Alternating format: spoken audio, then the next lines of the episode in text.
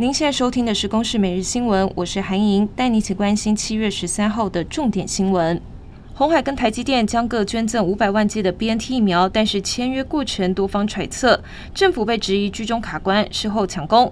路透社跟报道，上海复星一度要求取得台湾民众的医疗记录。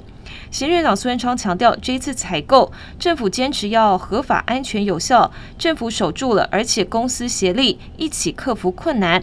另外，日本政府今天则再宣布，要再捐一百万剂的 AZ 疫苗给台湾，预计十五号就会送抵台湾。国内疫情逐渐受到控制，民众也陆续接种疫苗。指挥中心上午十点起开放第三轮疫苗接种意愿登记，而且所有满十八岁以上的国人都可以登记。不过流量太大，一度宕机。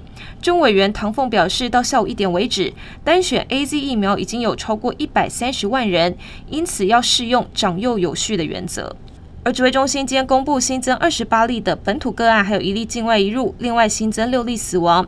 指挥官陈时中表示，今天的感染源调查中个案共有九例，是比昨天两例多一点。疫情三级警戒从今天开始微解封，国内各大艺文展馆跟场馆也陆续采用预约制来恢复开馆。刚历经史上最长封馆时间的故宫，继五月十五号闭馆之后，十三号是正式重新开放。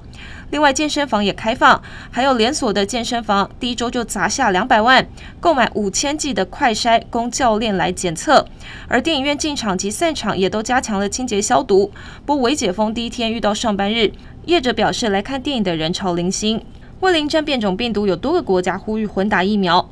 不过，WHO 专家是建议不要混打不同厂牌的疫苗，认为这是有点危险的趋势，因为这对人体健康的影响缺乏资料跟证据。台湾是否会开放混打？指挥中心表示，目前有看到一些研究跟建议，还不会马上做决定，会再讨论，参考科学证据。